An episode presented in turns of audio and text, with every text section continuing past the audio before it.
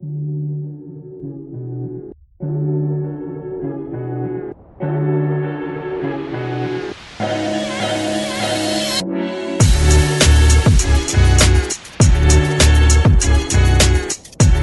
tudo bem?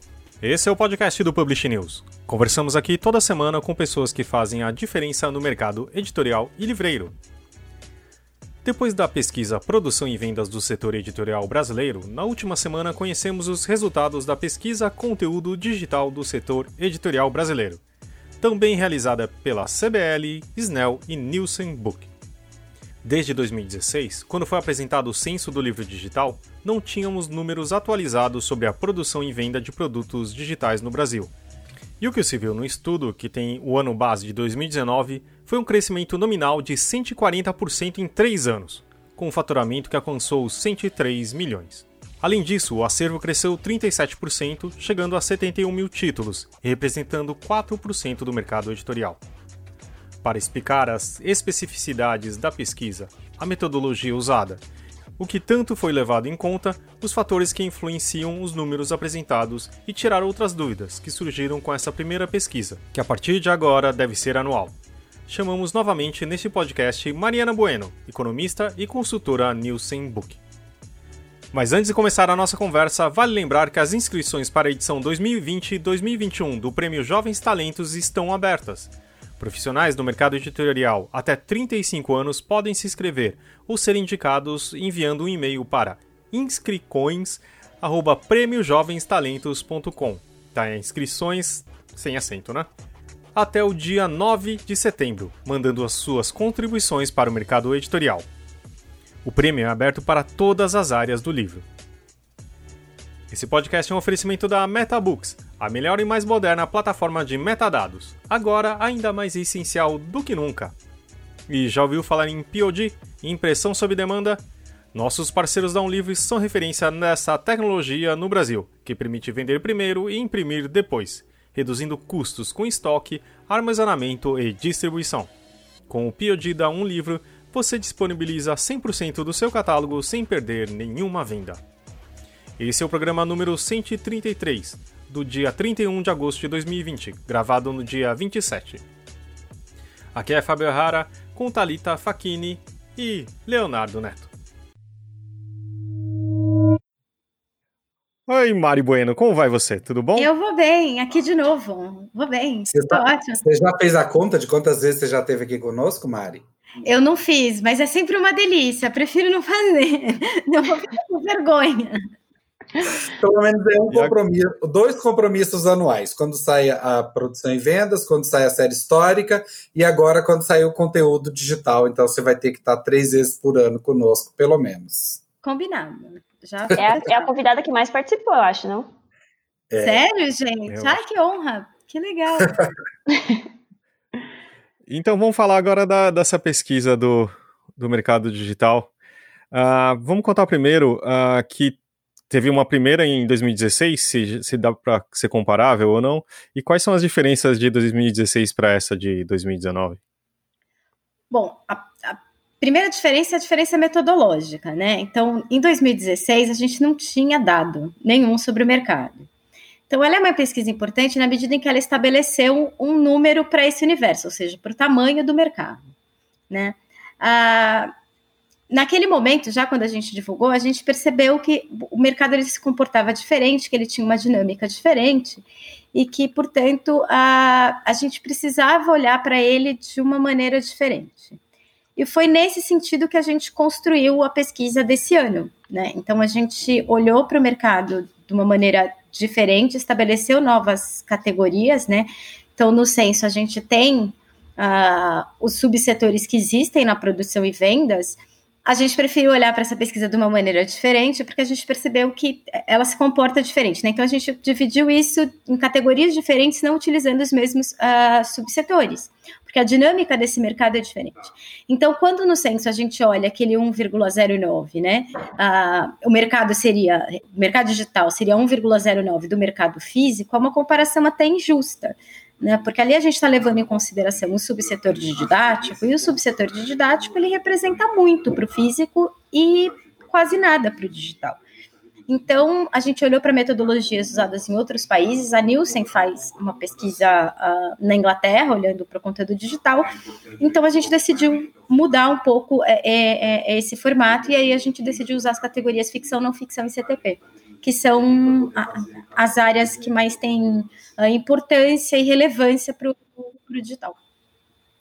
E Mari, essa história de o, de o digital não ter relevância né, no, no, no, segmento de didáticos, ele não tem relevância na venda, mas ele tem uma produção. Então, Isso. Então, é, essa pesquisa não está olhando para a produção especificamente, ela está tá mais preocupada em saber da venda. Ela olha para a produção também. É que assim, como a gente olha para a produção e para a venda, e o, o, subsetor de didáticos não trabalha exatamente isso, não declara exatamente isso como uma produção uh, uh, uh, digital, na medida que você só tem acesso a esse conteúdo pela compra do livro físico, então ela está vi vinculada a esse livro físico. Então, a, a, resposta que a gente tem, inclusive dentro da comissão de pesquisa da qual uh, as editoras de fazem parte e validaram essa metodologia de que não, que uh, eles não atuam nesse mercado nesse de produzir e comercializar. Né? Eles produzem, mas ela tem uma vinculação com o livro físico. Né? Então, se você não compra o livro físico, você não consegue ter acesso a esse conteúdo digital. Então, existe uma produção, ela não é necessariamente uma produção de livro, porque ela é um conteúdo a mais né? Então a gente não está falando necessariamente do mesmo conteúdo que está lá no livro didático. Então você tem exercícios, às vezes você tem game, você tem uma, outras coisas uh, uh, que estão vinculadas àquele conteúdo do livro físico, mas uh, ela não é exatamente um conteúdo digital pensado para ser comercializado e distribuído. Assim. É, são, são, são, até, é, são até composições mais inovadoras, vamos dizer, no, em termos de formato, mas de fato não é um, não é um e-book, não é um livro-texto, não é, não é a reprodução do livro é, didático no ambiente digital, né? São, são, é de fato uma outra coisa, né? É, é, é, é um produto é extra, diferente. É, exatamente, exatamente. Uhum. Só voltando um pouquinho em relação ao, à pesquisa 16 19, que acho que a grande, o grande número é a relação do crescimento desse mercado, né? Que ele, crescimento nominal de 140%, e considerando a inflação de 115%, né? Parece um número grande, claro, mas ao mesmo tempo ele é, não representa quantos por cento do, do, do total do mercado que é, então, ele representa 4% do mercado. O que precisa ficar claro é que dentro desses 4% a gente está excluindo o subsetor de didáticos, né? Então, essa comparação ela é feita com o subsetor de CTP, religiosos e obras gerais, e a gente está excluindo vendas ao governo, né? Porque não faz uhum. sentido. Então, a gente está comparando o mercado com o mercado. Ah, pode parecer pouco, Fábio, mas é um crescimento significativo, assim, é um crescimento substancial, eu acho. E ah, é claro, se a gente comparar com o livro físico, ah, o faturamento ainda é, é pequeno. Mas é, o físico apresentou uma redução, por exemplo, que o digital não apresentou. Quer dizer, uhum. ele é, é, Eu acho que é interessante para as editoras. Né? Eu acho que é importante estar nesse mercado para as editoras. E eu acho que já caiu aquela ideia de que. Uh, uma coisa substitui a outra, né? Eu falei na live, inclusive, né? Na economia a gente aprende bens substitutos e bens complementares, né? Então, o substituto é aquele que substitui um, um ou outro, né? O, o, consumidor vai optar ou a manteiga ou a margarina. Se ele usa a manteiga, ele não usa a margarina e vice-versa. E o complementar é o prego e o martelo. Você não consegue pre, é, pregar uma coisa sem ter o martelo, né? O martelo precisa do prego. E desse ponto de vista, é uma quebra de paradigma, né? Porque a gente está falando do mesmo conteúdo, né? E eu não, eu acredito que eles são mais bens complementares do que bens substitutos, entendeu? Quer dizer, quem está fora não é que está perdendo no sentido de que ah, ó, eu vou vender digital e vou deixar de vender físico. Não, quem está fora está deixando de ganhar. Uhum. Eu, é acho que, eu acho que é isso que está claro que eu acho que também é interessante, que o, acervo cresceu 37%, só que o faturamento cresceu muito mais, né? Isso também acho que, que dá, dá também um pouco mais de noção de como que esse mercado reagiu nesse tempo, né? Sim, exatamente, exatamente, né? A gente tem, se for pensar, não, não, é um acervo relevante, 71 mil títulos, né?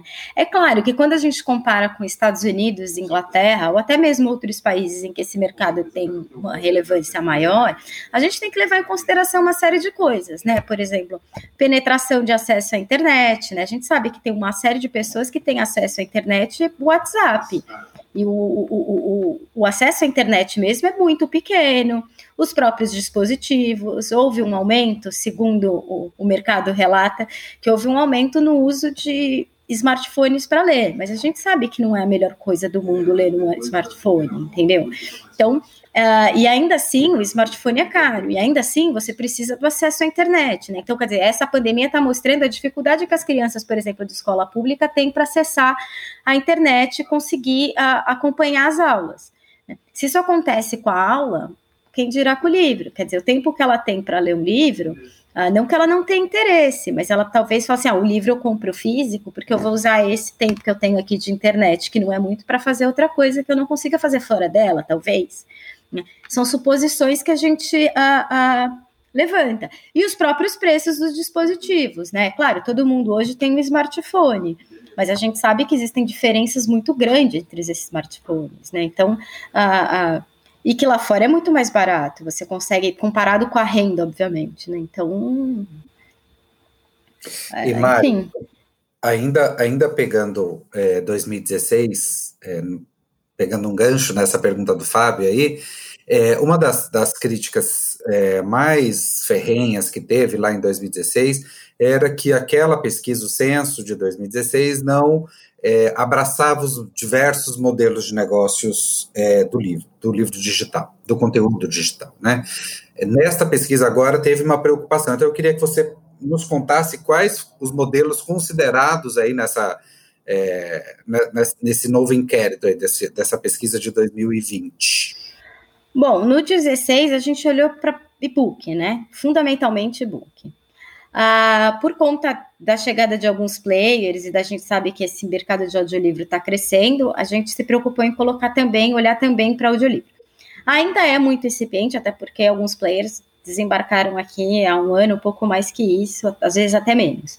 Então, a, a, ainda é incipiente, mas a gente resolveu colocar isso na mostra para a gente já começar essa pesquisa olhando para isso e depois não ter uma questão de como inferir esse número, já conseguir colocar esse número na base e já acompanhar o comportamento desse mercado. A outra questão é que uh, ali a gente estava falando, existem diversas formas de comercialização desses uh, uh, conteúdos, né? então, quando a gente fez ali em 2016, pensou esse formato em 2016, uh, existe fundamentalmente conteúdo fracionado e assinatura. Né? Hoje a gente percebe que as editoras estão diversificando muito esses modelos, né? Então, conversando fundamentalmente com as editoras de CTP, que são as editoras que mais a, a, apresentam diversidade nessa questão, a gente chegou em bibliotecas virtuais, que são é, é um faturamento importante para elas, e cursos online. Né? O, cursos online, assim, tem gente que questionou, né? Colocar ou não o curso online, mas eles estão vinculados a um ISBN, é um conteúdo produzido por editora, uh, e dada a queda das editoras de CTP no livro físico, a gente achou que era interessante entender qual seria a penetração uh, do digital e saber como fica esse, esse faturamento, né? Se, se o digital compensa ou não essa perda do físico. Então a gente tentou botar um foco nisso também para ter esse cuidado e ter essa resposta. E compensa? Você tem esse número de quanto compensa? Eu te fiz essa pergunta na live e você não tinha o número é, de pronto. É, deu para procurar ele aí? Deu, assim, não compensa, né? É, ele ameniza, mas não compensa.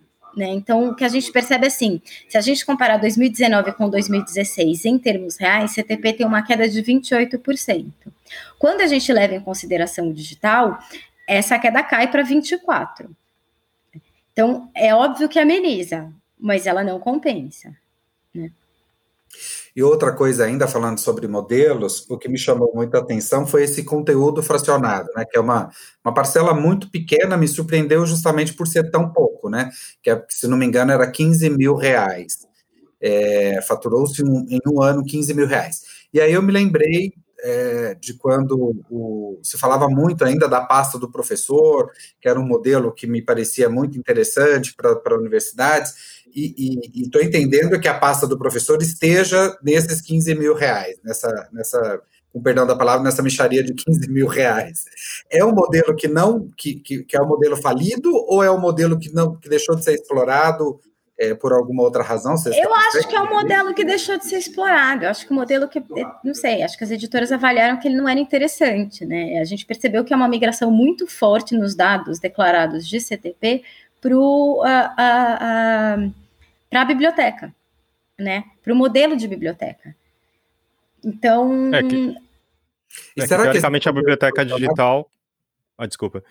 É, será que esses conteúdos fracionados foram para a biblioteca digital? Será? Então, eu, eu acredito que sim.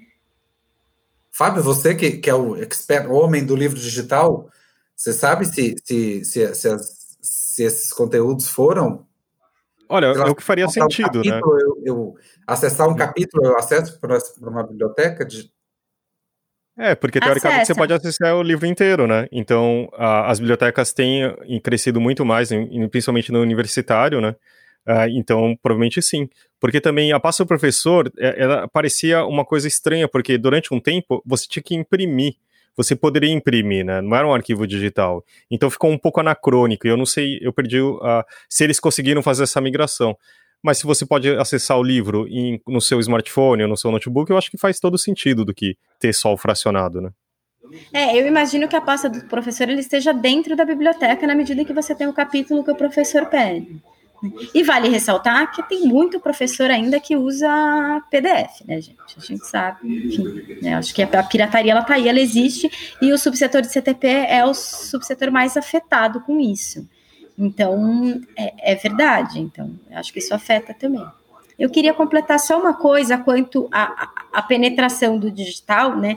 Ah, quer dizer, eu acho que além de todas as questões que a gente coloca aqui como renda, né, acesso a dispositivos, internet, etc., está ah, cada vez mais comprovado que o digital ele é usado pelos heavy readers. E aqui a gente tem uma questão de restrição de demanda mesmo por conta dos nossos índices educacionais e por tudo isso. Então, quer dizer, quando você coloca tudo isso num pacote, eu acho que a, a, a, a penetração é menor mesmo. É, eu queria olhar para frente nos próximos anos da pesquisa, porque Agora, nessa primeira, a gente comparou 2016 com esses três últimos anos. E agora para frente, você acha que como que vai se comportar uh, a produção das editoras é, e toda essa parte do e-book e a participação do audiolivro, principalmente? Oh, a expectativa é que cresça, eu acho que a pandemia favoreceu isso, eu acho que eles têm, o maior desafio deles é manter esses novos usuários, né? Então você tem uma, um crescimento de usuário. O Marcelo Joia fez um, um, um, participou de um podcast com vocês, né? Deu alguns dados, foi bem generoso, inclusive, ao, dar os dados. Então, assim, eu acho que há um, um, crescimento, mas eu acho que o maior desafio é você aonde essa curva vai estabilizar nesse tal novo normal, né? Que a gente está falando, assim, só para provocar o Fabinho um pouquinho do novo normal, mas é aonde vai ficar, né? Então, uh, eu acho que essa fidelização é que é mais difícil. Eu não sei qual é o teto, né? Eu acho que ainda tem espaço para crescer, até pelos dispositivos. Por exemplo, o áudio hoje conta com os dispositivos de voz que estão chegando e estão tendo a adesão aí do mercado. Então, uh, eu acho que o áudio tem muito espaço, porque o, ano passado foi muito incipiente, tem. O e-book, eu não sei honestamente qual é o teto. Mas eu acho que tem espaço, apesar da gente não ter esse número de heavy readers tão grande quanto a gente tem em outros países. Né? Mas. É, eu vou discord só discordar, discordar um pouquinho da Mari, primeiro do novo normal também, né? Mas também da parte que, que eu acho que o, o, o e-book ele tá alcançando cada vez um público maior, não só o heavy reader, né? Porque ele tá pegando, eu acho que também todas, uh, todos os livros que vendem bem em impresso agora começaram a vender bem em e-book. Antes tinha uma, uma uma lista de mais vendidos muito diferente, né? E agora está muito mais próximo. Para mim, isso é um sinal que está mostrando o que as pessoas estão procurando. Mas também é uma especulação, né? E também é, É só porque eu acho que tem um teto, como se mostrou em outros países, né? Então você ah, estaciona nos a... 20, nos 25. Eu não acho que a gente vai chegar nos 20, 25 Estados Unidos e Inglaterra. Não sei se a gente é capaz de chegar nos 10 da Espanha ou da França, entendeu? Acho que a gente tende a ficar um pouco abaixo disso. Eu eu vou fazer uma postinha aqui, mas de qualquer jeito, assim, conversando com colegas do mercado, eles estão, todo mundo falando assim, ah, conversando sobre a pesquisa e tal, e todo mundo falou assim, eu quero ver a do ano que vem, né, porque, Sim. tipo, que realmente, é, teve, esse ano teve uma mudança de patamar absurda, e eu creio que é uma forma das pessoas conhecerem, a partir disso, elas terem um novo hábito, né, mas fica aí. E, e, falando de novo da, sobre a pesquisa do ano que vem, é, você comentou que uma das maiores dificuldades é fazer as, as, próprias editoras responderem o questionário. Acho que não só nessa pesquisa, mas também a, a primeira que, a gente, que vocês apresentaram. Por que será que elas não, não se engajam tanto em responder esse questionário? Por que é tão difícil? E, e só para complementar essa pergunta da Thales, se me permite, é, eu estou aqui com o número, foram 146 é, editoras respondentes este ano, né, na, na conteúdo. Só para eu ter uma comparação, na, na, na, produção e vendas, a gente chega a, a, a ter quantos respondentes, Mari? Então, esse ano a gente teve 167. O número está muito próximo. A, a, a, produção e vendas enfrentou os últimos 15 dias já na quarentena, então que teve um impacto. Normalmente a gente gira em 180, 200. E a, a, a, a conteúdo digital, ela pra, pra, pra, pegou praticamente toda a quarentena, o que dificulta. A gente sabe que não é fácil as editoras acessarem esses dados, uh, e muitas vezes não vem do mesmo departamento, enfim, uh, todos os dados, né? Na quarentena. Uh, então, assim, a gente considerou um número legal para uma primeira versão, né? Para uma primeira vez da pesquisa. Eu acho que, primeiro, a, gente entende que não, nem sempre é fácil, né? Porque você tá, no fim das contas, você está destacando uma pessoa que trabalha para fazer um, um, um, um, trabalho externo, né? Alguma coisa fora daquilo que ela tem como função. Então a gente entende que sim, né? Muitas vezes isso traz um impacto, uh, mas eu acho que cada vez mais o mercado tem olhado e tem visto valor nisso e tem visto que uh, é bom ter essas informações, né? Não só para você olhar para dentro da sua empresa, né? Para você observar a sua empresa. Eu costumo dizer muitas delas assim, ah, mas eu não me vejo na pesquisa. Ah, é, é muito difícil não se ver na pesquisa, quer dizer, é óbvio, a pesquisa é uma pesquisa macro, é uma pesquisa da indústria, né? Você tá, provavelmente a sua editora está num desses subsetores, mas normalmente as pessoas olham para os gráficos, olham para o número e querem se ver naquele número, naquela linha. Um gráfico ele é um espaço né, de representação. Então você tem a sua editora está onde? Em que quadrante? Em cima, embaixo, na direita, na esquerda? Ela não precisa estar tá na linha. É muito difícil uma editora se ver na linha, porque ali é o agregado de todo mundo. Mas só o fato de você se localizar ali dentro daquele espaço já, já te conta alguma coisa, né? Então, você se comportou melhor, pior que o mercado, aonde e por quê? Então, já mostra alguma coisa. Uh, e a outra coisa é pelos pleitos, né? Quer dizer, a toda a história hoje do, do da taxação do imposto, uh, o pleito do Piscofins ele foi conseguido com base nos dados dessa pesquisa. E hoje, muito daquilo que está sendo discutido, inclusive em relação ao preço do livro, ao acesso e ao impacto, é com base nessa pesquisa. Né? Mesmo as compras governamentais, quer dizer, o fim do PNBE, né? E a, a, volta como PNLD literário, ela também tem como base dados dessa pesquisa. Então, como pleito da indústria como um todo é importante.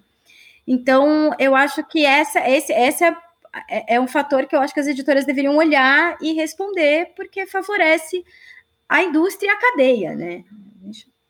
A cadeia como um todo. Mas, Thales, só também dando um, desculpa, um pitaco, é, geralmente são departamentos que são muito pequenos, mesmo em editoras grandes, são de uma ou duas pessoas no máximo, e geralmente antes era da pandemia era o patinho feio, entendeu? Porque assim, uhum. ah, poxa, mas o e-book não vingou, sabe? Esse tipo de, de situação. Então, geralmente eram escanteados, sabe? Então, também eu acho que. Te, e, agora com, existe um aumento da demanda muito grande também, né? Porque esse ano, como teve essa explosão de consumo, então eu acho que tem essa, teve essa dificuldade também, né? E aí é uma coisa gradativa, né? A importância vai crescendo a cada ano. Claro. E essas pesquisas elas se autocalibram, né? Então a gente vai aprendendo a perguntar também. Então, se a gente olhar para produção e vendas, no começo a gente tinha primeira edição, segunda edição, né? Reedição, depois tinha lançamentos, até que a gente olhou e falou: não, novos ISBN. E aí a gente começa a ter mais segurança nos dados que a gente está recebendo. E eu acho que o mesmo vai acontecer aqui, né? A gente aprende a perguntar. Acho que é uma dificuldade também, né? Aprender a perguntar para que a pessoa responda exatamente aquilo que você espera dela. Né? A resposta que você está querendo. Então, isso não é uhum. tão, tão. A dinâmica faz com que a gente vá construindo e ela vá se calibrando.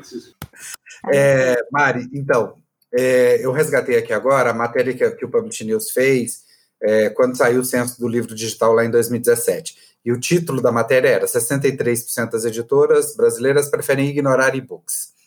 É, você tem esse, esse, esse, é, essa, essa a, como é que fala, a atualização desse número? Quantas editoras brasileiras não, não estão publicando, é, não publicaram e-books em 2019? Não, eu não tenho. Porque o censo, ele.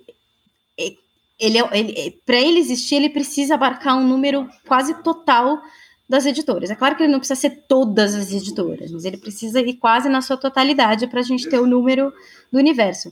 Quando a gente faz inferência estatística, eu não preciso disso. E aí esse número passa a não ter mais. Então, eu não sei quantas editoras não estão a, a, a, no digital. O que a gente percebeu é que, em relação ao faturamento do físico, editoras com maior faturamento têm uma presença maior do digital do que editoras com faturamento menor, né? A resposta que a gente tem do mercado digital é que, assim, ainda que uh, uh, existe uma presença, porque eles falam assim, não, mas tem editora pequena que vai bem, então. Mas comparado com o dado que a gente tem no físico, que elas declaram no físico, é o percentual é menor do que dessas editoras uh, maiores, mais robustas aí. E outra coisa que você falou aí há pouco, é, quando estava respondendo ao Fabinho, você, você citou os patamares dos países, né? 10%, 10 na Espanha, 25% nos Estados Unidos, 20% no Reino Unido. É, essa metodologia vai permitir a gente comparar é, a evolução do nosso mercado com outros mercados mais, mais maduros que o nosso? Vai, mais fácil, inclusive, porque as categorias que eles usam são as mesmas, né? Então, quer dizer, às vezes você tem uma mudança na, na, na terminologia de CTP, que não é né, nem sempre é CTP, às vezes é não ficção especialista, aí você tem um, um, uma, um, né, você agrega livros diferentes, você faz clusters diferentes, mas a verdade é que ela está muito mais próxima do que a metodologia que a gente utilizou com base nos subsetores do físico. Mas também o fato de mostrar que, tipo, 66% dos livros de ficção e não ficção são lançados em digital em CTP 72%, mostra que pelo menos os respondentes têm uma adesão bem razoável, né? Sim, sem dúvida. É bastante, eu diria. É, e eu acho importante, né? Quer dizer, eu acho que das, das maiores editoras em termos de faturamento, aí eu faço um corte aí acima de 10 milhões, eu acho que é muito difícil você ter um livro que você uh, sabe que vai vender, né? Que você sabe que vai ter uma adesão no digital, porque é claro, tem livros que não têm adesão no digital. Infantil, por exemplo, tem uma adesão menor, livro de arte, né? Então, quer dizer, fotografia, mas assim, você tem um livro que você sabe que tem uma adesão no digital e que essa editora não vai lançar esse livro no digital. Acho muito difícil que isso aconteça. Assim. As grandes, eu acho que já estão preparadas para que esse processo seja quase que um caminho automático. E a questão do, do ficção, a, de, das vendas ser é, predominantemente em, em, não ficção, é isso, né? Também você tem um predomínio nessa parte, é, tanto no e-book quanto no audiolivro? Faz sentido? Não, no e-book eu acho que existe uma divisão mais, mais justa. Se a gente pegar, por exemplo, quer ver o, o faturamento, vou pegar unidades vendidas, tá? Se a gente pegar unidades vendidas com e-book, existe uma, uma força do não ficção, mas aí você tem um milhão, quatro, quase 500 mil unidades vendidas do ficção, né? Então você tem 2 milhões de não ficção, 1 milhão e 500. É bastante não ficção? Sem dúvida. Não ficção se mostra um, um, uma categoria importante para tanto para e-book quanto para áudio, sem dúvida. Agora, para áudio, essa predominância é muito grande, né? Tá certo que o número é muito pequeno ainda, né? Então, quer dizer, depende muito da penetração, da adesão, de um monte de coisa, mas se a gente está falando que 70% das unidades de áudio que foram comercializadas, elas pertencem à categoria não ficção. É bastante coisa, né? E 86% do faturamento quando a gente fala nas assinaturas, né? Então, o modelo de assinatura na, do áudio, 86% do faturamento das editoras, ele vem com a comercialização do não ficção nessa modelo de, de, de comercialização. Então, é bastante coisa também, né? Então, hum. talvez seja Bom. uma força aí. É que na live acho que também foi mencionado que os livros, uh, as listas de mais vendidos em geral também se tem um pouco dessa predominância também, né, do não ficção. Não foi isso?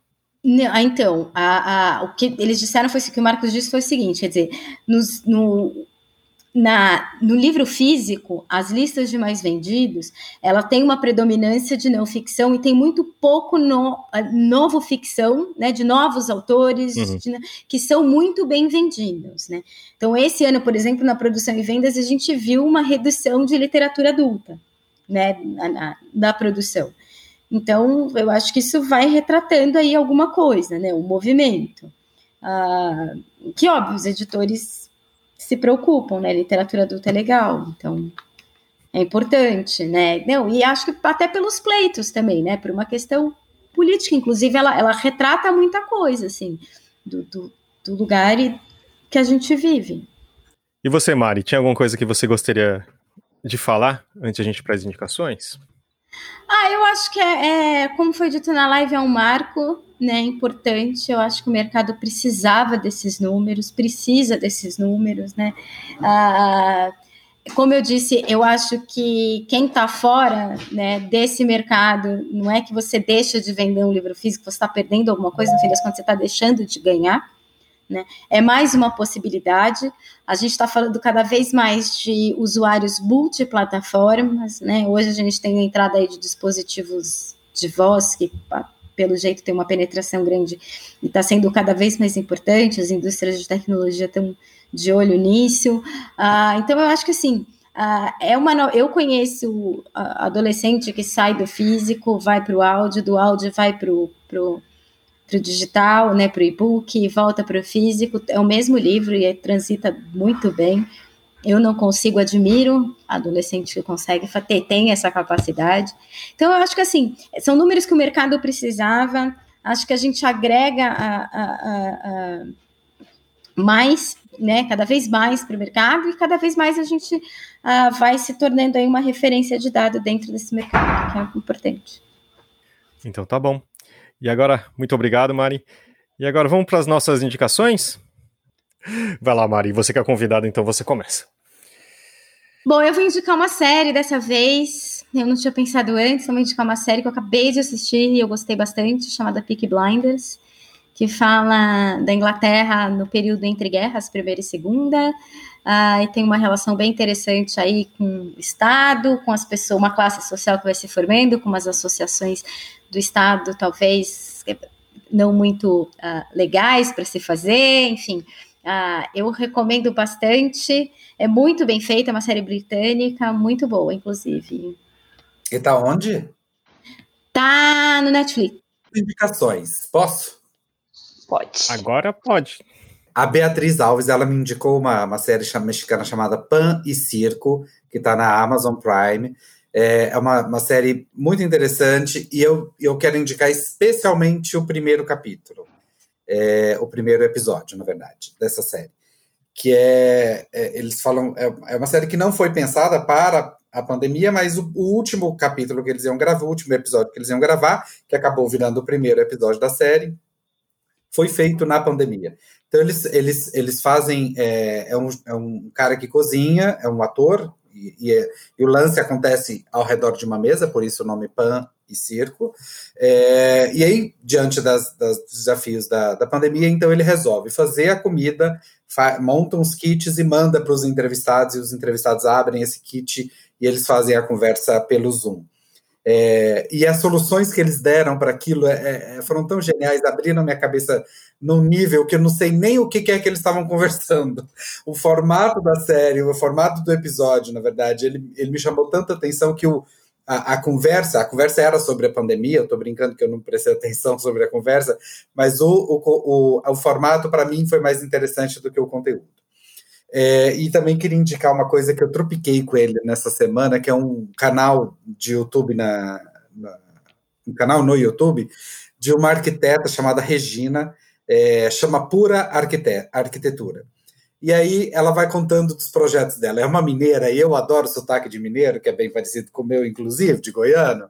E aí ela vai contando as obras que ela está fazendo, e aquilo para mim é, é assim uma grande de uma viagem. Eu fico lá horas assistindo essa menina agora de dormir. E você, Tari? Eu vou indicar, eu acho que eu já indiquei, mas enfim, vale uma nova indicação. O filme Jojo Rabbit, que recebeu várias indicações ao Oscar e agora já está passando na Telecine. É, então fica até mais fácil das pessoas assistirem. Conta a história de um menino que ele tem como amigo imaginário o Hitler. E, enfim, e, e eu, o filme transita entre uma comédia e aí você vai se aprofundando na trama, na história e ele vai se tornando uma coisa muito mais, mais profunda. E, enfim, dá para criança assistir, é, é como uma aula até. Tem várias coisas de história que as, as, as crianças podem aprender com o filme. E é a coisa mais linda da vida. Assistam. É muito, muito maravilhoso. Muito bom.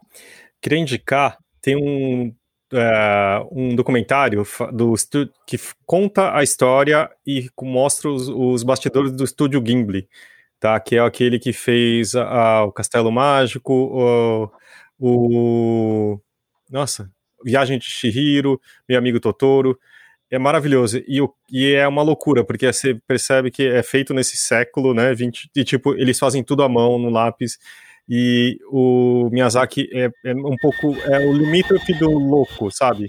Ele é obsessivo, mas é incrível, é maravilhoso. É, chama The King eu, of Eu queria contar que o Fábio já fez essa indicação, ela tá, ele tá fazendo de novo. Não, esse não, fiz do, dos filmes do Gimli, é diferente tá? Ah, Esse é documentário tá sobre, entendeu? Entendi, desculpa então.